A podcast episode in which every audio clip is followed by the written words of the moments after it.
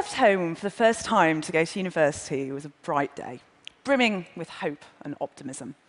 I'd done well at school, expectations for me were high, and I gleefully entered the student life of lectures, parties, and traffic cone theft. Now, appearances, of course, can be deceptive, and to an extent, this feisty, energetic persona of lecture going and traffic cone stealing was a veneer, albeit a very well crafted and convincing one. Underneath, I was actually deeply unhappy, insecure, and fundamentally frightened. Frightened of other people, of the future, of failure, and of the emptiness that I felt was within me. But I was skilled at hiding it, and from the outside appeared to be someone with everything to hope for and aspire to. This fantasy of invulnerability was so complete that I even deceived myself. And as the first semester ended and the second begun, there was no way that anyone could have predicted what was just about to happen. I was leaving a seminar when it started, humming to myself, fumbling with my bag, just as I'd done a hundred times before, when suddenly I heard a voice calmly observe, She is leaving the room. I looked around and there was no one there, but the clarity and decisiveness of the comment was unmistakable. Shaken, I left my books on the stairs and hurried home, and there it was again. She is opening the door. This was the beginning. The voice had arrived. And the voice persisted. Days and then weeks of it, on and on, narrating everything I did in the third person. She is going to the library. She is going to a lecture. It was neutral, impassive, and even, after a while, strangely companionate and reassuring. Although I did notice that its calm exterior sometimes slipped, in that it occasionally mirrored my own unexpressed emotion. So, for example, if I was angry and had to hide it, which I often did, being very adept at concealing how I really felt, then the voice would sound frustrated. Otherwise, it was neither sinister nor disturbing, although even at that point, it was clear that it had something to communicate to me about my emotions, particularly emotions which were remote and inaccessible. Now, it was then that I made a fatal mistake in that I told a friend about the voice, and she was horrified. A subtle conditioning process had begun. The implication that normal people don't hear voices, and the fact that I did, meant that something was very seriously wrong. Such fear and mistrust was infectious. Suddenly, the voice didn't seem quite so benign anymore. And when she insisted that I seek medical attention, I duly complied, and which proved to be mistake number two. I spent some time telling the college GP about what I perceived to be the real problem anxiety, low self worth, fears about the future, and was met with bored indifference until I mentioned the voice, upon which he dropped his pen, swung round, and began to question me with a show of real interest. And to be fair, I was desperate for interest and help, and I began to tell him about my strange commentator. And I always wish at this point the voice had said, She is digging her own grave. I was referred to a psychiatrist who likewise took a grim view of the voice's presence, subsequently interpreting everything I said through a lens of latent insanity. For example, I was part of a student TV station that broadcast news bulletins around the campus, and during an appointment, which was running very late, said, I'm sorry, doctor, I've got to go, I'm reading the news at six. Now, it's down in my medical records that Eleanor has delusions that she's a television news broadcaster. it was at this point that events began to rapidly overtake me. A hospital admission followed, the first of many. A diagnosis of schizophrenia came next. And then, worst of all, a toxic, tormenting sense of hopelessness, humiliation, and despair about myself and my prospects. But having been encouraged to see the voice, not as an experience, but as a symptom, my fear and resistance towards it intensified. Now, essentially, this represented taking an aggressive stance towards my own mind, a kind of psychic civil war. And in turn, this caused the number of voices to increase and grow progressively hostile and menacing. Helplessly and hopelessly, I began to retreat into this nightmarish inner world in which the voices were destined to become both my persecutors and my only perceived companions. They told me, for example, that if I proved myself worthy of their help, then they could change my life back to how it had been. And a series of increasingly bizarre tasks was set, a kind of labor of Hercules. Started off quite small, for example, pull out three strands of hair, but gradually it grew more extreme, culminating in commands to harm myself and a particularly dramatic instruction. You see that tutor over there? You see that glass of water? We have to go over and pour it over him in front of the other students which I actually did, and which needless to say did not endear me to the faculty. In effect, a vicious cycle of fear, avoidance, mistrust, and misunderstanding had been established. This was a battle in which I felt powerless and incapable of establishing any kind of peace or reconciliation. Two years later, and the deterioration was dramatic. By now, I had the whole frenzied repertoire terrifying voices, grotesque visions, bizarre, intractable delusions. My mental health status had been a catalyst for discrimination, verbal abuse, and physical and sexual assault. And I'd been told by my psychiatrist, Eleanor, you'd be better off with cancer because cancer is easier to cure than schizophrenia. I'd been diagnosed, drugged, and discarded, and was by now so tormented by the voices that I attempted to drill a hole in my head in order to get them out. Now, looking back on the wreckage and despair of those years, it seems to me now as if someone died in that place, and yet someone else was saved. A broken and haunted person began that journey, but the person who emerged was a survivor and would ultimately grow into the person I was destined to be.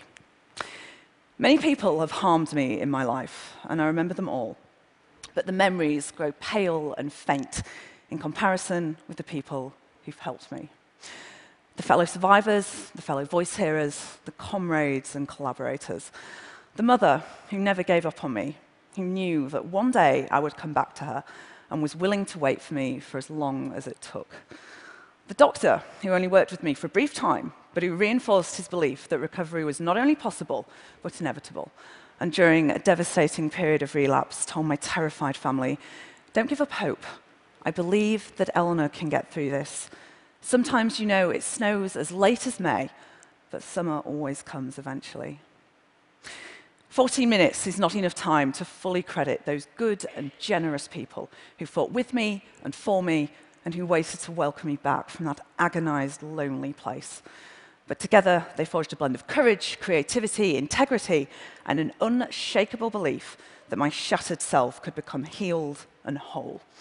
I used to say that these people saved me, but what I now know is they did something even more important in that they empowered me to save myself. And crucially, they helped me to understand something which I'd always suspected that my voices were a meaningful response to traumatic life events, particularly childhood events, and as such were not my enemies, but a source of insight into solvable emotional problems. Now, at first, this was very difficult to believe, not least because the voices appeared so hostile and menacing. So, in this respect, a vital first step was learning to separate out a metaphorical meaning from what I'd previously interpreted to be a literal truth. So, for example, voices which threatened to attack my home, I learned to interpret as my own sense of fear and insecurity in the world rather than an actual objective danger. Now, at first, I would have believed them. I remember, for example, sitting up one night on guard outside my parents' room to protect them from what I thought was a genuine threat from the voices. Because I'd had such a bad problem with self injury that most of the cutlery in the house had been hidden. So instead of arming myself with a plastic fork, like picnic ware, and sort of sat outside the room clutching it, waiting to spring into action should anything happen. It was like, don't mess with me got a plastic fork, don't you know? Um, no, strategic. But a later response, and much more useful, would be to try and deconstruct the message behind the words. So when the voices warned me not to leave the house, then I would thank them for drawing my attention to how unsafe I felt, because if I was aware of it, then I could do something positive about it. But go on to reassure both them and myself that we were safe and didn't need to feel frightened anymore. I would set boundaries for the voices and try to interact with them in a way that was assertive yet respectful, establishing a slow process of communication and collaboration in which we could learn to work together and support one another. Throughout all of this, what I would ultimately realize was that each voice was closely related to aspects of myself, and that each of them carried overwhelming emotions that I'd never had an opportunity to process or resolve. Memories of sexual trauma and abuse, of anger, shame, guilt, low self worth. The voices took the place of this pain and gave words to it. And possibly one of the greatest revelations was when I realized that the most hostile and aggressive voices actually represented the parts of me that had been hurt the most profoundly. And as such, it was these voices that needed to be shown the greatest compassion and care. It was armed with this knowledge that ultimately I would gather together my shattered self, each fragment represented by a different voice, gradually withdraw from all my medication and return to psychiatry. Only this time from the other side. Ten years after the voice first came, I finally graduated, this time with the highest degree in psychology the university had ever given, and one year later, the highest master's, which I always say isn't bad for a mad woman. In fact, one of the voices actually dictated the answers during an exam, which technically possibly counts as cheating. And, and to be honest, sometimes I quite enjoyed their attention as well. As Oscar Wilde said, the only thing worse than being talked about is not being talked about. It also makes you very good at eavesdropping because you can listen to two conversations simultaneously, so it's not all bad. I worked in mental health services, I spoke at conferences, I published book chapters and academic articles, and I argued, and continue to do so, the relevance of the following concept that an important question in psychiatry shouldn't be what's wrong with you, but rather what's happened to you. And all the while, I listened to my voices, with whom I'd finally learned to live with peace and respect and which in turn reflected a growing sense of compassion, acceptance, and respect towards myself. And I remember the most moving and extraordinary moment when supporting another young woman who was terrorized by her voices and becoming fully aware for the very first time that I no longer felt that way myself, but was finally able to help someone else who was.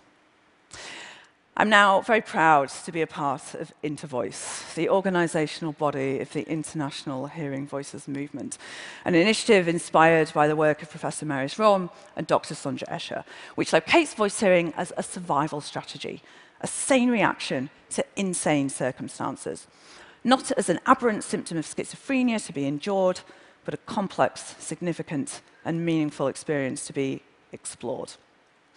Together, we envisage and enact a society that understands and respects voice hearing, supports the needs of individuals who hear voices, and which values them as full citizens. This type of society is not only possible, it's already on its way. To paraphrase Chavez, once social change begins, it cannot be reversed. You cannot humiliate the person who feels pride. You cannot oppress the people who are not afraid anymore. For me, the achievements of the Hearing Voices movement are a reminder that empathy, fellowship, justice, and respect are more than words. They are convictions and beliefs, and that beliefs can change the world. In the last 20 years, the Hearing Voices movement has established Hearing Voices networks in 26 countries across five continents, working together to promote dignity, solidarity, and empowerment for individuals in mental distress, to create a new language and practice of hope which, at its very center, lies an unshakable belief in the power of the individual. As Peter Levine has said, the human animal is a unique being, endowed with an instinctual capacity to heal and the intellectual spirit to harness this innate capacity. In this respect, for members of society, there is no greater honor or privilege than facilitating that process of healing for someone. To bear witness, to reach out a hand, to share the burden of someone suffering, and to hold the hope for their recovery. And likewise, for survivors of distress and adversity that we remember, we don't have to live our lives forever defined by the damaging things that have happened to us. We are unique, we are irreplaceable. What lies within us can never be truly colonized, contorted, or taken away. The light never goes out. As a very wonderful doctor once said to me, don't tell me what other people have told you about yourself. Tell me about you. Thank you.